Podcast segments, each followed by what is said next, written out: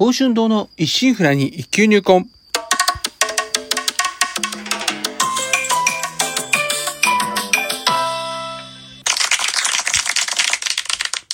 おはようございます。宝春堂です。今回配信95回目となります。日曜の朝、元気に過ごしておりますか？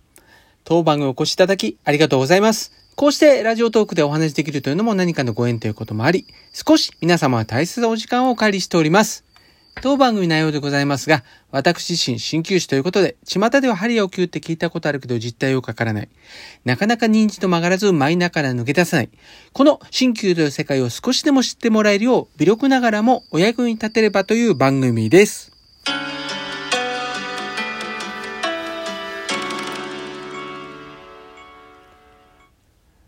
まだまだ残暑厳しい時間帯もあるんですけどね、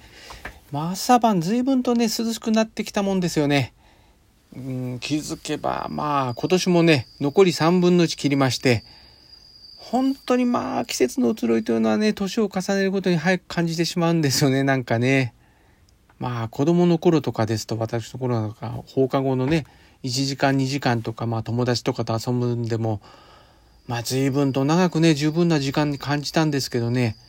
大人になって、こう、同じ1時間でもね、感じ方が全然違ってきてはいないでしょうかね。あれと思ううちにね、こう、もう1時間なんてあっという間に過ぎ去っていきますからね。まあ、これはね、あの、まあ、説みたいなのもあるんですけど、人はまあ、年重ねるごとにまあ、いろいろこう、経験値が増してきますんで、まあ、一日の流れがね、まあ、子供の時と比べれば大体大人だと一日がどういう流れで行われるかって大体把握してできてしまうために、こう一日が短く早く感じてしまうっていう説もあるみたいですね。まあ、そういえばですね、まあ子供の頃の遊びっていうのもね、まあ毎日これまでね、したこともないようなことを体験して、日々、まあ発見の連続、まあいろいろね、想像して考えて遊んでっていう連続の日々だったですからね。また、まあ感情もね、あらわにこう喜怒哀楽目いっぱい発揮してましたし、まあなんせね、まあ体力がまあ子供ですから有り余っておりましたからね。まあ濃密な時間だったんでしょうね。うん、それでまあ月日経って現在ですけどね。まあ、日々ね、なんとかこうね、維持管理はしてますけど、気力体力はね、いかんせやっぱ衰えは隠せませんし、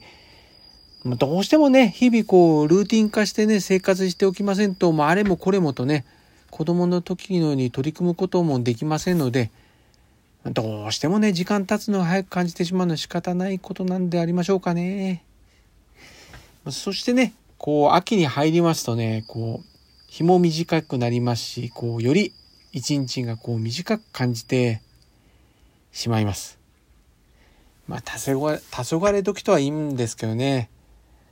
個人的なね、若い自分はね、まあ、秋もね、食欲の、食欲の秋とかいろいろね、ありましたしね、好きだったんですけどね。まあ、今はね、日に日にこう、日が長くなる春の方がね、気分的にはまあ好きですかね。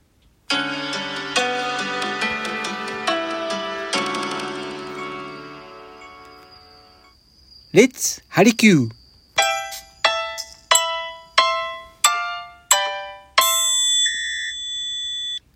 第2日曜日の今日はレッツハリキュー。このコーナーでは新旧に関するお話をざっと取り混ぜつつお話ししていくような内容となっております。今回は秋うつ対策のツボについてお話ししていこうかと思います。まあ秋分過ぎますとね、いよいよこう夜の方が長くなってきまして、それに伴ってまあ冷え込みもね、少しずつこう強まってきます。まあ、気づけばね、まあ夕方こうね、子供たちの帰宅を即すチャイムとか、まあ地域によってね、いろんな音楽流れてると思うんですけどね、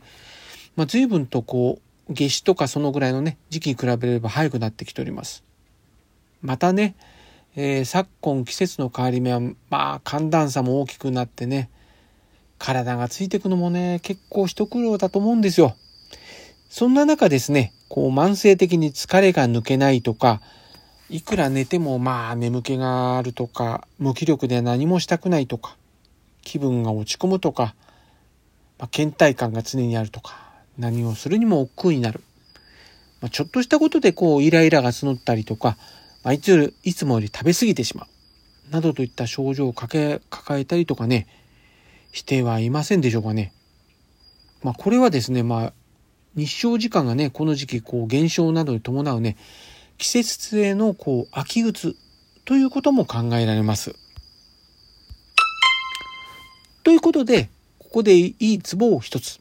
ツボの名前を百栄と言いまして、100ですね、数字の100に合うって書きまして、ツボの位置はですね、両方の耳のこの上のとんがったところから人差し指でこう頭のてっぺんの方にぐーっと直線上に向かっていきまして、その指の合わさる中点、頭のてっぺんですね、付近となります。こちらのツボはですね、別名三葉声、3つの葉に、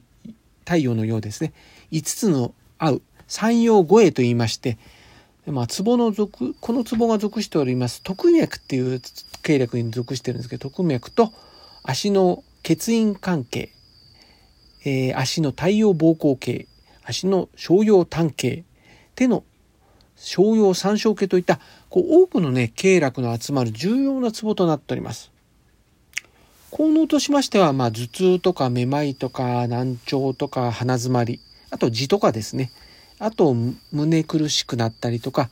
驚き胸がこうドキドキしたりとか健忘物忘れたですねなどのこうなんか精神的なものに良いとされておりますんで、まあ、気分の落ち込みとか、まあ、そんなような感じですね。あの無気力になったりとか、まあ、ちょっとうつうつっぽくなってるような感じの時によく効くようなツボとなっております。またねこの百0というツボですねこう指先でこう軽く押してですねゆっくりとこう深呼吸をこう繰り返してみるとですねあのいいと思うんですよね。こうゆっくりとこうなんかこう緊張を解きながらこう目を軽くこう薄めに開ける感じですかね閉じちゃわないで軽く開けてぼーっとした感じでここを押しながらゆっくりと深呼吸するような形で使ってみてはいかがですかね。えー、またですね、えー、日頃の対策としましてですね、まあいい天気の日は、まあ最近ね、ちょっと日照時間少なかったりもするんですけど、まあ軽い運動も兼ねて日光浴を心がけて、またね、家もね、一日カーテン雨窓をね、閉めっぱなしにせずですね、こう日光を取り込めるようにしとくというとことかですねまあ部屋の照明ですね。少しね明るめにすることも有効です。食事の面とかですとこううつ病のうつの原因とさ言われているセロテセロトニンっていう物質のね不足を補うためにトリプトファンっていうのを含んだものが良いとされておりまして、えー、含まれている主な食事ですと白米とかお蕎麦牛乳とか豆乳チーズとか納豆、豆腐、油揚げ、マグロとかカツオとかアジ、スジコ、タラコ、バナナなどが挙げられます。まあ、こうしてみますとですね、特にこう和食に合いそうな食材が多くありますよね。まあ、ですからね、何よりまあ朝ごはんね、抜くっていうのはやめにしていただいて、しっかりね、取っておくことが大切であります。またね、秋うつ対策としましては、生活習慣の見直しっていうのが鍵になります。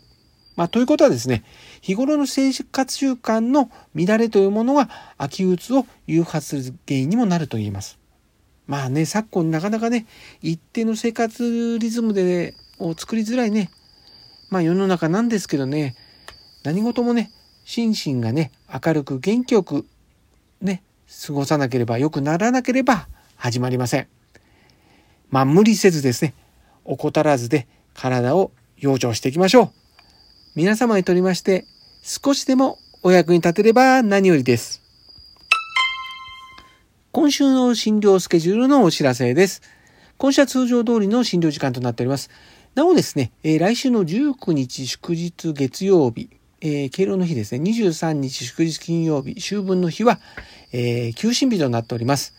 水曜休診日も合わせますと、この週ですね、えー、飛び石で休診日となっておりますので、えー、どうぞよろしくお願いいたします。